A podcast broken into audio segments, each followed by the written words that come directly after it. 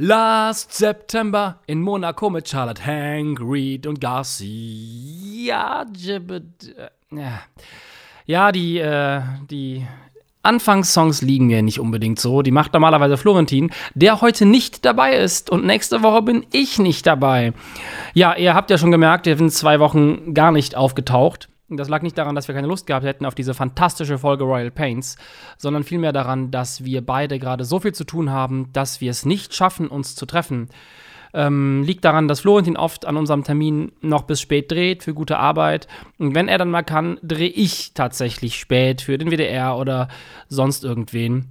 Deshalb durfte ich mir heute alleine diese Folge angucken, etwas, was Florentin nächste Woche tun wird. Und ich bin schon gespannt, wie er es aushalten wird, weil es ist eine ganz interessante, ganz eigene Art, sich zu verletzen. Ich habe tatsächlich heute ein sehr seltsames ähm, Gefühl wahrnehmen dürfen wenn man allein auf der Couch sitzt und sich eine Serie anschaut, die man nicht sehen möchte und Zeit mit Dingen verbringt, die man eigentlich nicht mag, ist das so ein bisschen so, wie wenn man das erste Mal im Leben meditiert und keinen Bock darauf hat. Ähm, es hatte es hatte nichts Schönes, es war einfach nur lang und die Folge kam mir auch sehr viel länger vor. Und es hat mir persönlich sehr viel gebracht für mein Leben. Ich habe meditieren können, nachdenken können über Sachen und glücklicherweise sind mir auch Dinge eingefallen. Allerdings hatte ich jetzt nicht das Gefühl, dass ich auf eine unfassbare Art und Weise bereichert wurde. Das habe ich sonst natürlich viel mehr. Deswegen mache ich das ja auch gerne mit Florentin zusammen. Ähm, aber mir sind ein paar Sachen eingefallen, als ich das äh, geguckt habe, ähm, weil die Serie triggert ja immer auch ähm, Erinnerungen. Ich weiß nicht, wie das bei euch ist. Ihr kennt das vielleicht auch, wenn man sich Sachen anguckt. Ähm, erinnert man sich ja, ich habe das zum Beispiel so, um es mal zu erklären, wenn ich mir jetzt eine Folge, eine alte Folge Friends oder Seinfeld angucken würde, so die Sitcoms, die man früher so geschaut hat, dann würde ich wahrscheinlich, weil ich die Sachen nicht hunderttausend Mal geguckt habe, sondern ein, zwei Mal, bei bestimmten Folgen oder Dingen, die passieren, Erinnerungen haben, die mich an äh, Dinge erinnern, die zu dem Zeitpunkt in meinem Leben relevant waren. Beispielsweise gab es mal eine Folge Friends, wo Joey ähm, Schauspieler werden möchte oder irgendwas für sein Demoband braucht und äh, hat keine einzige großartige Fähigkeit, die er in den Vordergrund stellen kann. Er ist einfach kein Talent. Und dann kommt irgendwer auf die Idee, ob er nicht es schaffen könnte, zwei Liter Milch zu trinken in einer sehr kurzen Zeit. Und dann trinkt er zwei Liter Milch in der kurzen Zeit und die Hälfte geht halt daneben. Das ist so ein bisschen der Gag. Und das erinnert mich immer an einen Sommer, wo ich mit Freunden unterwegs war und es ein riesiges äh, Floß auf ähm, einem Badeteich gab und Kinder auf dem Floß gespielt haben und ich die ganze Zeit super unentspannt war, weil ich Angst hatte, wenn die Kinder unter das Floß kommen, das war so ein richtig großes Ding, also es hatte locker mal so zwölf Quadratmeter, ähm, wenn die unter das, unter das Floß kommen und nicht mehr nach oben finden und einfach ertrinken, wäre das einfach schrecklich. Und das hat mich so krass angespannt, ähm, weil ich auch nicht dahin gehen konnte und den Eltern sagen konnte, sagen Sie mal hier, Ihre Kinder, wollen Sie, dass die sterben oder ist das cool, dass die dauernd unter dem, vor dem Floß runterspringen und dann knapp am Floß wieder auftauchen und manchmal auch länger nicht auftauchen? Ich fand das immer ein bisschen unangenehm. Ähm, und das verbinde ich mit dieser Folge. Ist doch auch was Schönes. Und jetzt habe ich heute bei Memorial Paints gemerkt, dass wenn man immer und immer wieder das Gleiche guckt, man fast keine Möglichkeit hat, äh, solche Erinnerungen aufzubauen, weil für mich natürlich jede Folge mit Florentin verknüpft ist und dass wir gemeinsam auf der Couch sitzen. Da wir das aber jetzt schon 36 Mal gemacht haben, ist es an der Zeit, dass wir, dass ich das einfach total vermische miteinander. Die verschiedenen Erinnerungen, die Sachen, die er mir vielleicht privat erzählt hat, wenn wir uns dann kurz vorher noch einen Tee hm, gegönnt haben. Das ist alles zu so einer großen Masse geworden nach bald einem Jahr, dass ich das gar nicht mehr so klar ähm, trennen kann. Da ich heute aber alleine saß und alleine Zeit hatte, die Folge zu gucken und ja ganz anders den eigenen Gedanken zu folgen, sind mir wieder Dinge eingefallen, die ich echt lang vergessen hatte. Äh, wahrscheinlich, weil es da auch um so Beziehungen geht und ähm, ich habe dann irgendwie mich auch gefragt, hat Henk mal eine Frau gehabt, hat er keine gehabt, wer ist Emma, wie sind die Verhältnisse zueinander, wer ist die Tochter, wer ist die Schwester, wer ist die Tante, wer ist wer? Ach, bevor ich es vergesse, ich habe The Expanse auf Netflix gesehen. Kann ich nicht empfehlen, hat mir jetzt wirklich keinen Spaß gemacht. Ich habe trotzdem die ganze Staffel gesehen, weil es mir ein Bekannter empfohlen hat. Aber es hat mich bis zum Ende nicht gepackt. Aber Evan spielt dort mit. Der Bruder von Hank spielt da einen. Ähm, es ist witzig. Er spielt da einen Menschen, der sich als Sanitäter ausgibt, aber keiner ist. Und das kommt dann später in einer wichtigen Situation auch raus. Ähm, das ist eigentlich ein Drogendealer. Aber die ersten Minuten ist es halt ganz witzig, weil er halt tatsächlich wieder einen Arzt spielt. Der großartige Evan aus Royal Pains. Ähm, ich war vor zehn Jahren tatsächlich, ist das schon her, ey, in Berlin. Und das ist eine Geschichte, die mir heute eingefallen ist, als ich die Folge geguckt habe. Und war mit meiner damaligen Freundin da. Äh, eine Vollkatastrophe, die gesamte Beziehung. Ähm, wir waren in Berlin und ich habe nach Wohnungen gesucht, weil ich äh, für mein Filmstudium mir Wohnungen angeschaut habe, weil ich ja nach Berlin gezogen bin dann. Und wir haben aus irgendeinem Grund waren ihre Großeltern auch dort und hatten eine Ferienwohnung und wir haben dann bei denen übernachtet. Und wir kamen da an und die waren total nett und die Mutti oder Omi war sehr redselig, hatte viel Spaß, ähm, dass wir da waren und der Opa war etwas zurückhaltend, aber auch sehr höflich.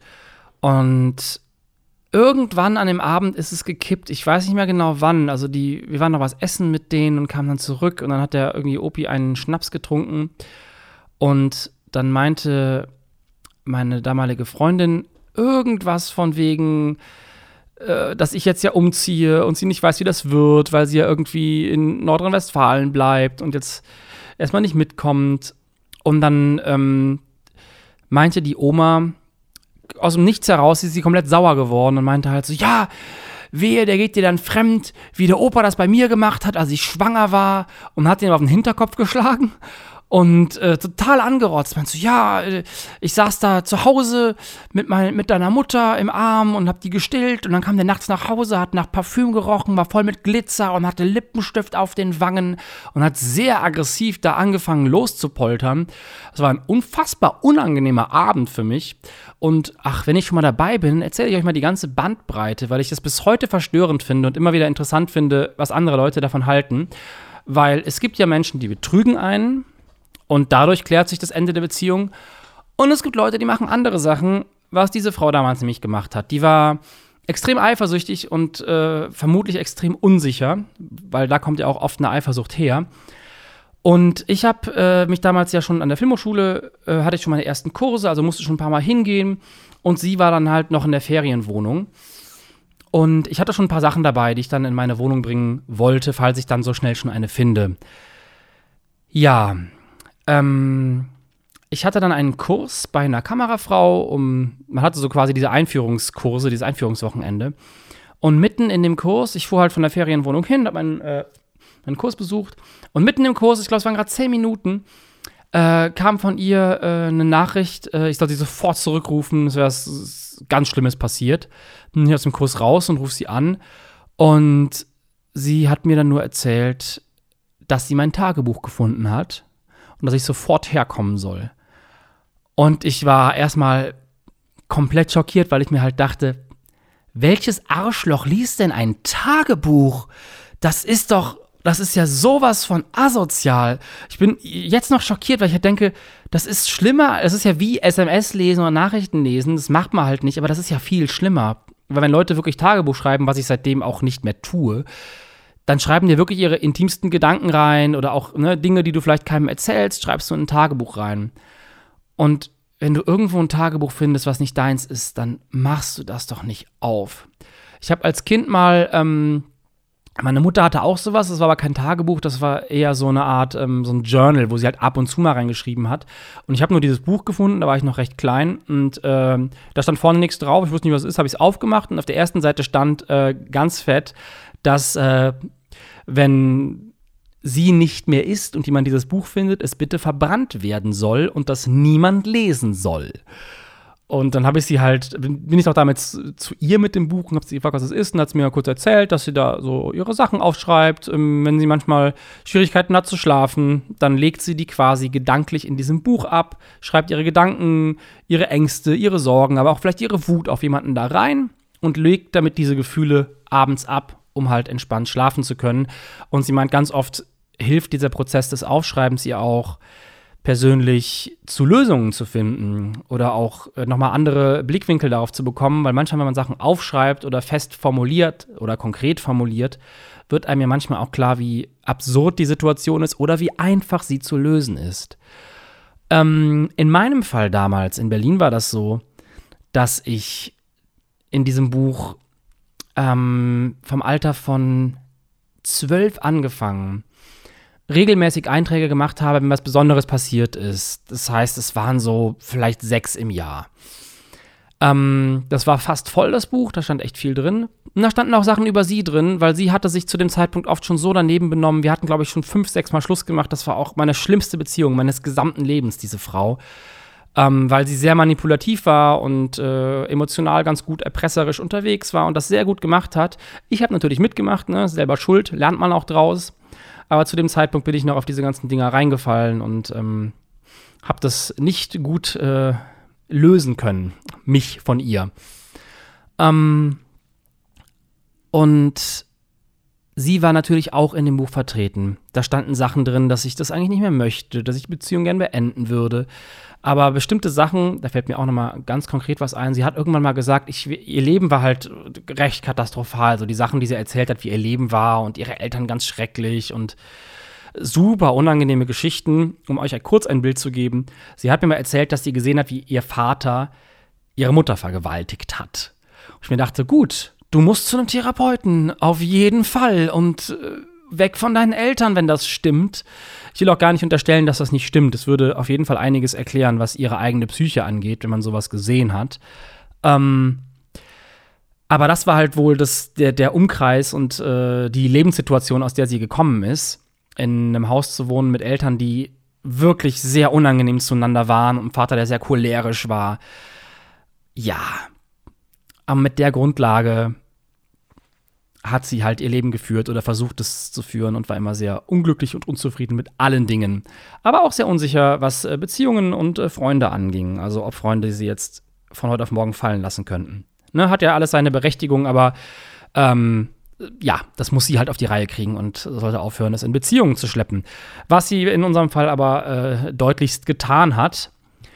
Ähm, ich habe mir wahrscheinlich auch aus irgendeinem Grund jemanden gesucht, der sowas macht. Man sucht sich ja auch entsprechend Beziehungen um Dinge für sich äh, zu regeln oder sich auch weiterzuentwickeln. Das ist ja das Unangenehme. Immer wenn man eine beschissene Beziehung hat, muss man sich eigentlich selber fragen, warum habe ich mir diesen Menschen ausgesucht?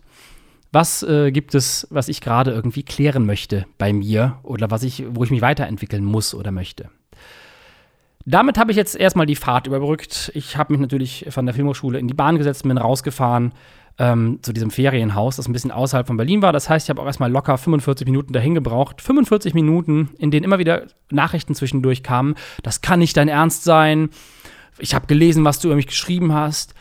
Das kann ja wohl nicht sein. Immer wieder. Und das war so unangenehm, weil einerseits wusste ich, ich muss, ich muss jetzt dahin und äh, das erklären. Andererseits war ich so sauer, dass sie mein Tagebuch gefunden hat das geöffnet hat. Auf der ersten Seite steht sehr deutlich, was es für ein Buch ist, steht sogar außen dran. Da steht, glaube ich, äh, privates, privates Journal oder privates Erinnerungsbuch, irgendeinen komischen Satz, ich habe es mit zwölf geschrieben, ne? Also der stand halt vorne drauf und auf der ersten Seite stand auch ganz deutlich, wenn das jemand findet, der nicht ich ist und es mir nicht zurückgeben kann, soll es auch zerstören. Und ja, hat sie auch gelesen, den Satz, wie sie später herausstellte. Auf jeden Fall hat sie, kam ich dann da an, mit diesem unangenehmen Gefühl, dieser Mischung aus Wut und Angst. Angst halt, äh, da sie meine intimsten Gedanken über sie gelesen hat. Äh, und Wut, dass sie es halt überhaupt gewagt hat, ein Tagebuch zu lesen.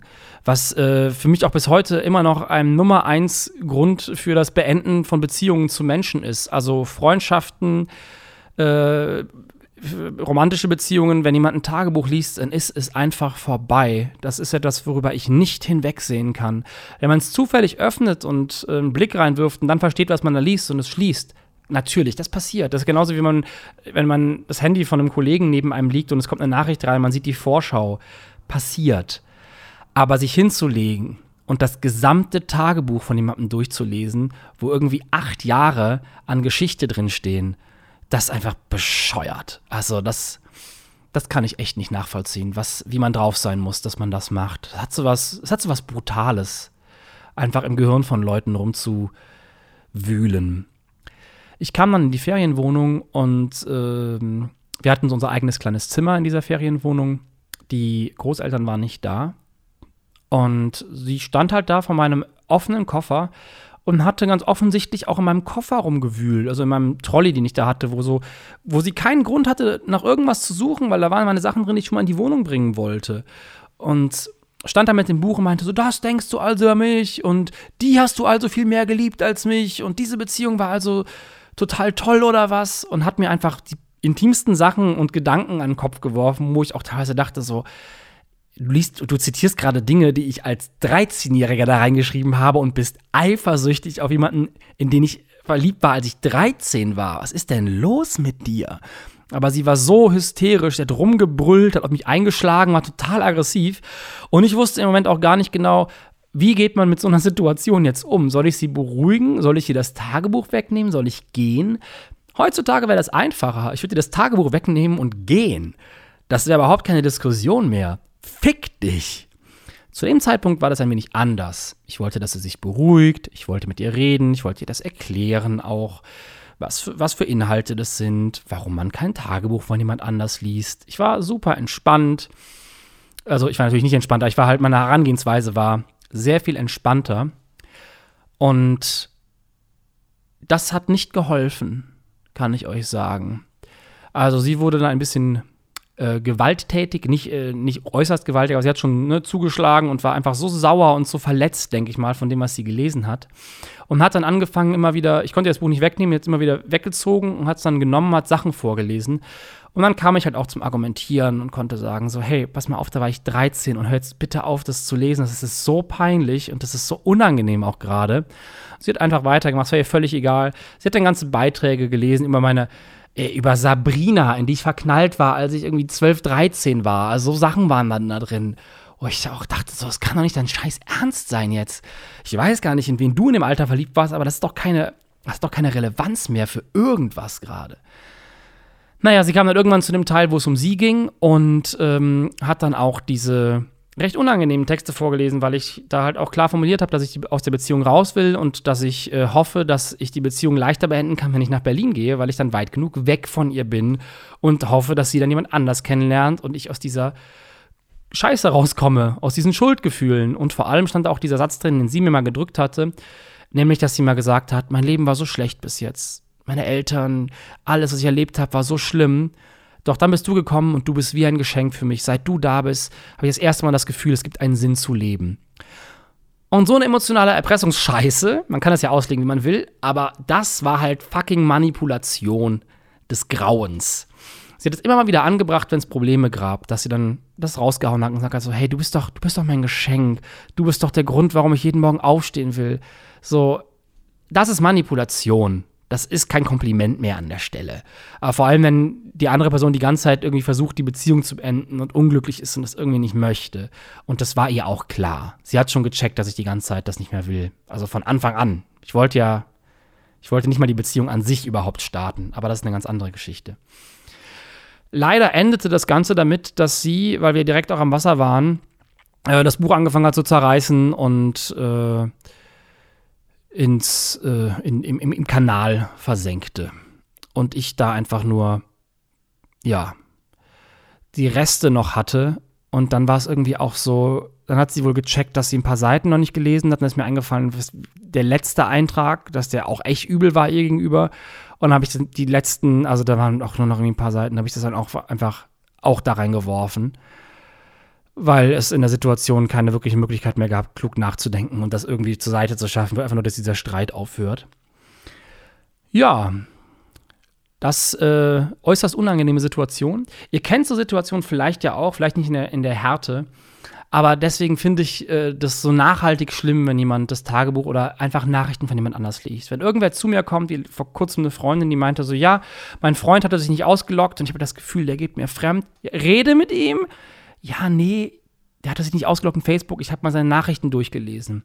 Da ist halt, das ist, geht gar nicht. Wenn ich sowas höre, dann gebe ich auch keinen, dann höre ich mir es auch nicht mehr an. Habe ich einfach sofort gesagt, dass, sie das, dass ich das so dreckig finde.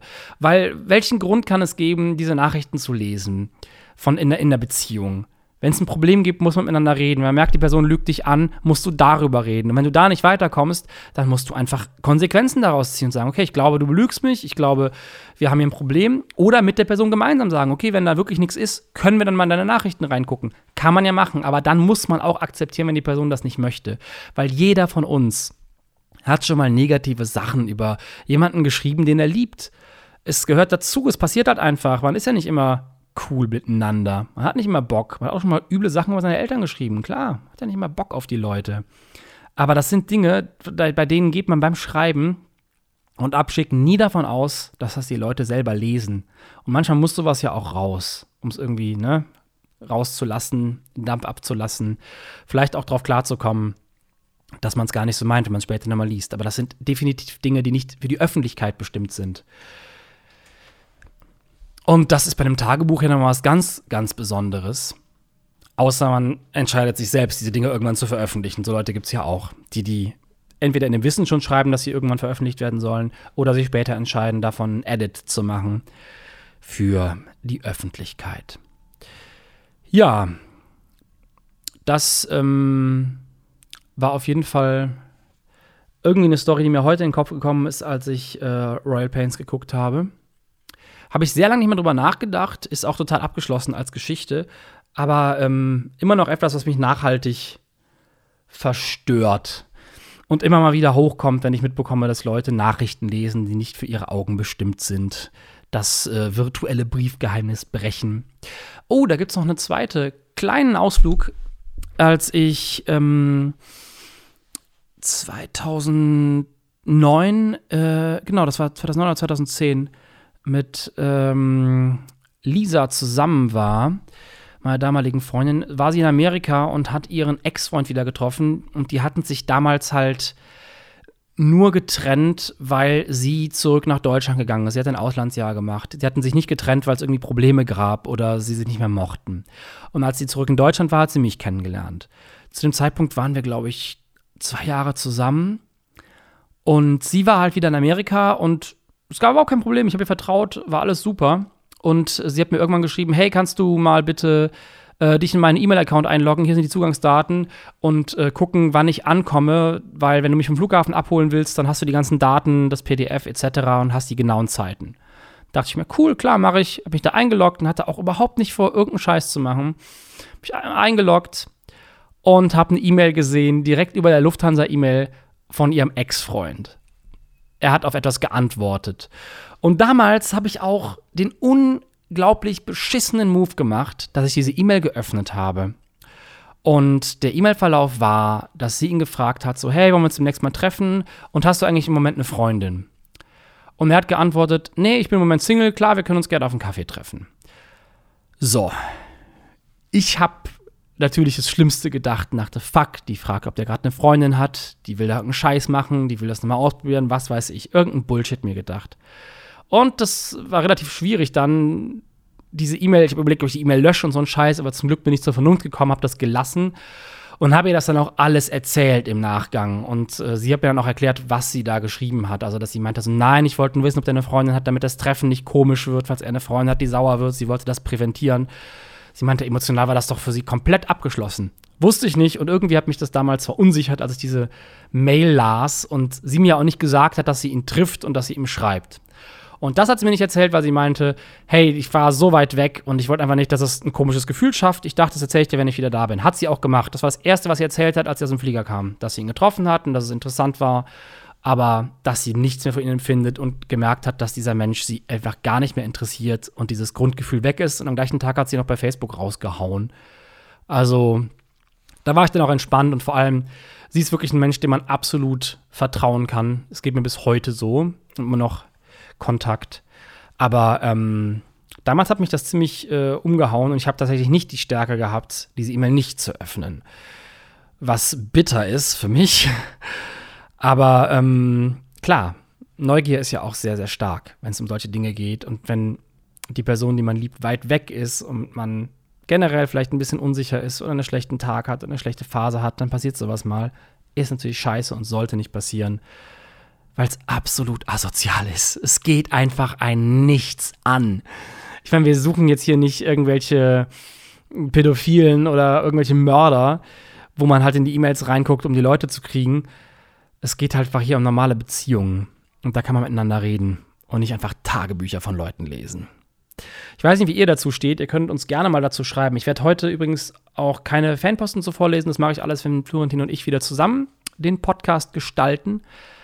Ich bin immer gespannt, ob das für euch okay ist, dass wir mal ausnahmsweise diese, diesen Weg gewählt haben und nicht, ähm, ja, nicht zusammen hier sitzen. Aber wir dachten, wir machen das jetzt mal, damit ihr wenigstens zwei Folgen habt und nicht wieder so eine lange Pause, gar nichts kommt. Mm. Ja, ich finde es auf jeden Fall auch deutlich angenehmer, mit jemandem hier zu sitzen. Aber da ich jetzt glücklicherweise heute beim Royal Pains schauen ein bisschen in der Erinnerung wühlte, ähm, hatte ich ein bisschen was, was mir eingefallen ist, was ich erzählen kann. Ich habe natürlich noch viel, viel, viel, viel mehr, aber ich habe ja auch äh, den Plan, nach dem Podcast noch einen eigenen zu starten. Und äh, da habe ich mir schon ein paar Sachen aufgeschrieben, die ich da erzählen möchte. Ein bisschen gesammelter und ein bisschen kontrollierter. Aber das ist mir heute eingefallen. Ich dachte mir, zipp, das passt nirgendwo rein. Aber hier passt gerade gut rein. Genau. Ach ja, Berlin. Da muss ich tatsächlich dieses Jahr noch mal hin. Meine Liebe zu Berlin ist geschwunden. Wir stehen nicht mehr aufeinander. Aber das ist okay. Das ist okay. Wenigstens haben wir nicht einander die Tagebücher geklaut und durchgelesen. Da frage ich mich auch bei Royal Pains, ob Hank jemand ist, der sowas machen würde. Der ist ja moralisch eigentlich viel zu integer, um sowas zu machen. Und Charlotte hat einfach keine Chance, die ist blind. So, wie soll sie die Tagebücher lesen? Die Frage ist aber, ob Hank Charlotte ein Tagebuch vorlesen würde, was Charlotte von irgendwem hat und was nicht von ihr ist. Würde es einen Streit geben? Was würdet ihr machen, wenn eine blinde Person zu euch kommt und sagt, ich habe hier dieses Tagebuch, es ist nicht meins, kannst du mir daraus vorlesen? Schwierige Situation. Einerseits möchte man natürlich helfen, andererseits muss man erstmal rauskriegen, wo ist denn dieses Ding her? Wie hast du es an dich be bekommen? Weiß die Person, dass du das hast? Darfst du das lesen? All die vielen verwirrenden Fragen. Ja, ich würde es wahrscheinlich nicht machen. Was soll das denn auch? Also schwer nachzuweisen, solange es hier nicht einen wirklich ganz, ganz klaren äh, Grund gibt. Aber finde ich ganz interessant, in welchen Situationen man Behinderten die Hilfe verweigert. Ist äh, auf jeden Fall ein schöner, schöner Blogartikel. Artikel. Situationen, in denen ich Behinderten die Hilfe verweigere. Überlege ich mir mal. Ich schreibe zwar keinen Blog, aber man einen Titel hat, kann man immer anfangen. Fällt mir noch was ein zu Tagebuch lesen. Oh ja, ich durfte, als ich ähm, im zweiten Filmhochschuljahr war, habe ich einen äh, Film geschrieben, den ich nie gedreht habe bis heute, ähm, wo ich aus der Wahrnehmung und Sicht einer 16-Jährigen äh, schreiben wollte. Oder ne, Quatsch, einer 13-Jährigen, eines 13-jährigen Mädchens. Und ich hatte so ganz viele Ideen, was sie alles so äh, erleben kann und fühlen kann, denken kann und dachte mir dann aber so, aber eigentlich weiß ich überhaupt nicht, wie sich ein 13-jähriges Mädchen fühlt. Und habe dann meine Schwester gefragt, weil ich wusste, meine kleine Schwester, dass sie damals auch Tagebuch geschrieben hat, ob sie mir Auszüge aus ihrem Tagebuch schicken würde, auch wenn es nur ganz wenig ist. Und das war das erste Mal, dass ich das gemacht habe. Und ich habe die Erfahrung gemacht, dass Menschen sehr offen damit sind, wenn man ihnen ganz klar sagt, wofür man es braucht oder warum man es lesen möchte. Ich habe tatsächlich einige Tagebücher schon gelesen ähm, von Leuten, die mir die halt geschickt haben. Äh, meine Schwester hat sie in dem, ähm, in dem Zusammenhang abfotografiert. Genau, die hat mir Fotos geschickt per Mail. Ganze Seiten, das waren bestimmt 15, 16 Seiten und ein Zeitraum von mehreren Jahren, wo auch raus klar wurde, dass sie das Wort Tagebuch nicht so wörtlich genommen hat. Und hat darin Dinge beschrieben, die wahrscheinlich bei jedem Jugendlichen ähnlich sind. Verliebt sein, Sachen in der Schule, Zoff mit den Freunden, Zoff mit den Eltern, wie blöd ihr, Bro ihr großer Bruder ist. Ähm, hat das mir komplett geschickt. Da standen wirklich auch Sachen über mich drin, wie doof sie mich da teilweise fand. Und das war halt interessant zu lesen. Natürlich auch, weil es ähm, dann auch mich persönlich betroffen hat, inhaltlich, aber auch wirklich, um sich in den Kopf eines äh, Mädchen dieses Alters hineinzuversetzen. Welche Musik sie hört, mit welcher Passion sie verliebt ist in ähm, Mitschüler oder auch einfach Stars, in dem Fall, äh, also irgendwelche deutschen äh, Musiker zum Beispiel ihres Alters, ja, also ne, Tokyo Hotel. Also diese ganzen Inhalte, und dann erinnert man sich ja auch, wie man selber war.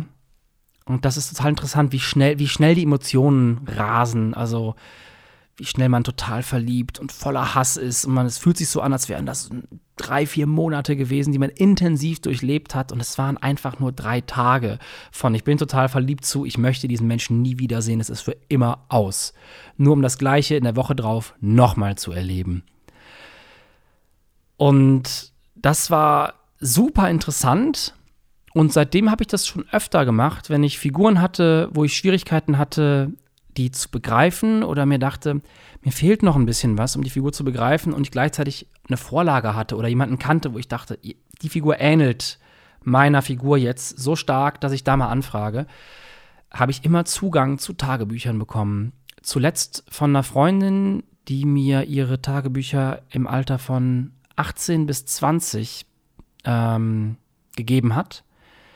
Tatsächlich die Originalbücher. Ich habe diese Originalbücher bekommen, durchgelesen und sie hat mir einfach nur gesagt, red mit keinem drüber, fotografier es ja nicht ab, aber nimm alles, was du für deine Figur brauchen kannst und gib mir den einfach zurück. Und das fand ich ein ultra krasses Vertrauen, weil da tatsächlich auch Sachen über mich drin standen. Ähm, nichts, was ich irgendwie heute noch ansprechen würde, aber doch viel, was einem auch für den eigenen Charakter rückblickend total viel gibt, weil man erstmal merkt, wie andere Menschen einen wahrnehmen, wie man selber seine eigene Fassung und Version davon hat, wie die anderen einen wahrnehmen. Also, da gab es eine Phase, in der ich zum Beispiel ja so sehr in mich geschlossen war und äh, nicht genau wusste, wie es weitergehen soll. Ähm, ja, und wohl ihr gegenüber aber immer so wirkte, als hätte ich total den Plan und wüsste es ganz genau und so super happy und aufgedreht immer war. Aber wenn ich mich an die Zeit erinnere, erinnere ich mich nur daran, dass es mir total schlecht ging und ich unglücklich war und ich wusste, was ich mit meinem Leben machen soll, weil ich äh, an einer Filmhochschule abgelehnt worden bin.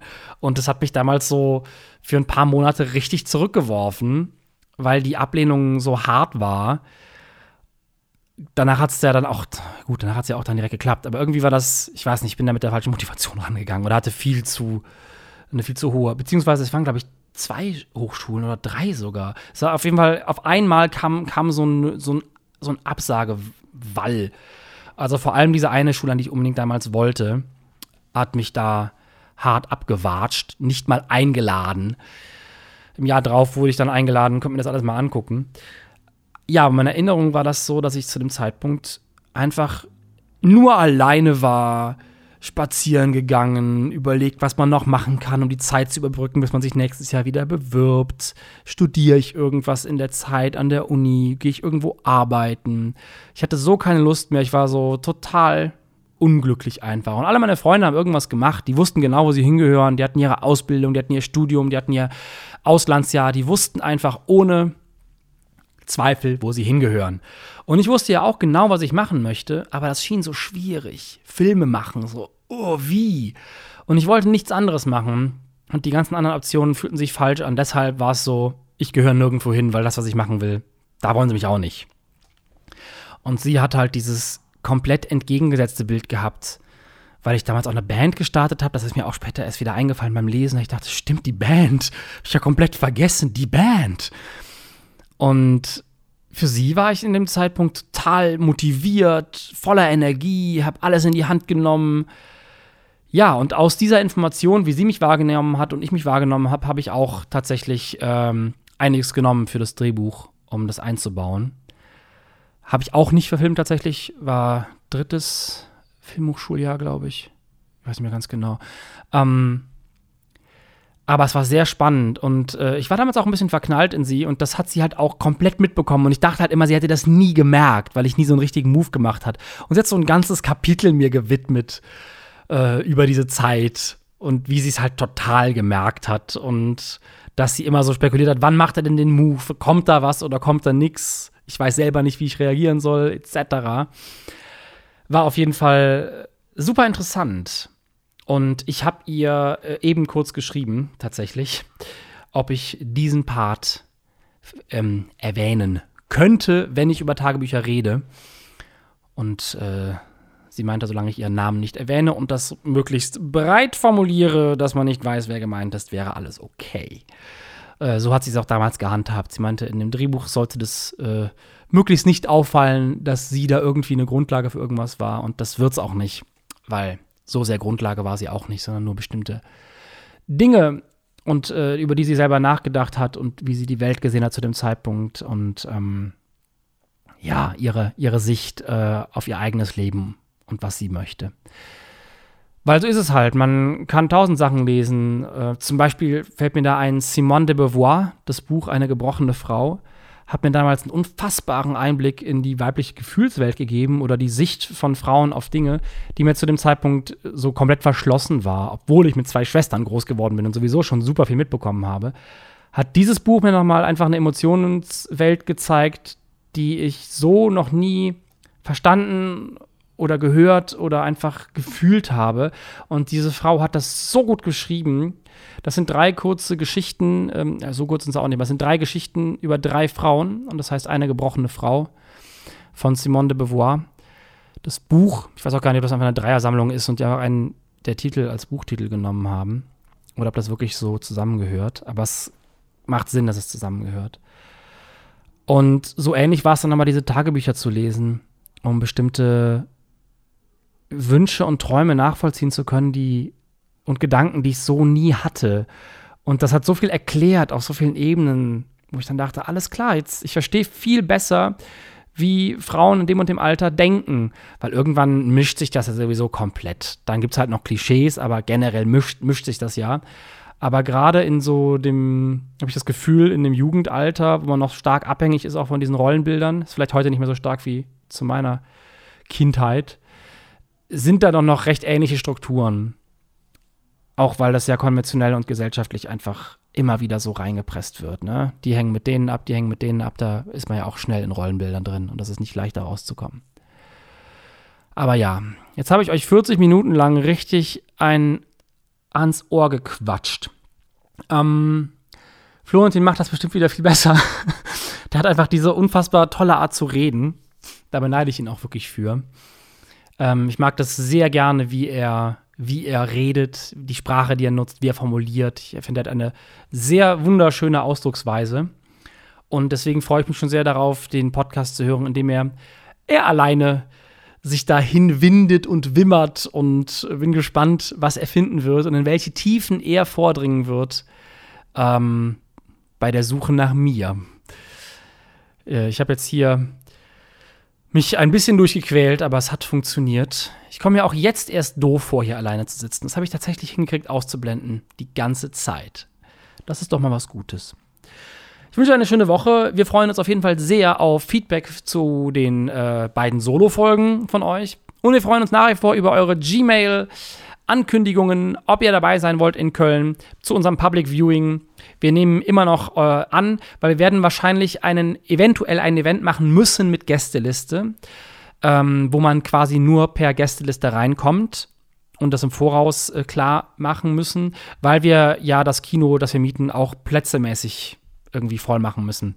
Und ihr wisst ja, wie es ist, wenn man Leuten sagt, wir machen was, kommt ihr, sagen erstmal alle ja. Aber sobald wir einen konkreten Termin haben, kann man da ja auch noch konkreter werden. Wir freuen uns auf jeden Fall sehr darauf. Ich habe so Bock, das mit euch zu gucken. Ich bin auch so gespannt, wie viele von euch es geschafft haben, die Folge noch nicht zu gucken. Ich weiß es, auf Twitter schreiben mir öfter Leute, dass sie es schon getan haben. Bin also gespannt, wer von euch äh, sich noch zurückhalten konnte. Übrigens ein kleiner Podcast-Tipp von mir, wenn ihr euch für äh, Dokumentarfilm oder einfach Reisen oder einfach die Tierwelt interessiert. Andreas Kieling, ähm, der Tierfilmer und äh, schräger Facebook-Vogel, hat einen wunderschönen Podcast, der heißt Stadtdschungel. Den höre ich sehr gerne, macht er mit einem Freund zusammen und ähm, den kann ich sehr empfehlen. Ich höre den sehr gerne, falls da etwas für euch äh, passt. Tiere, drehen in Afrika. Der Typ kommt viel rum, weil er halt Dokumentarfilme dreht und redet auch oft über die gesellschaftlichen Verhältnisse, seine Touren, was auf den Reisen schief geht.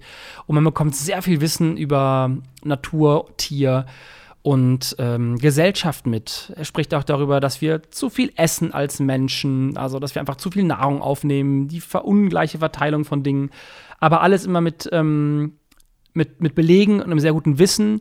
Und das macht wirklich Spaß und das kann ich sehr empfehlen. Ich habe die 40 Minuten geschafft. Ich wünsche dir eine wundervolle Woche. Nächste Woche ist Florentin euer wundervoller Host. Und bis dahin bleibe ich Last September in Monaco mit Charlotte Hank, Reed und auch Garcia und noch dem Typen. Ach, ich kann das einfach.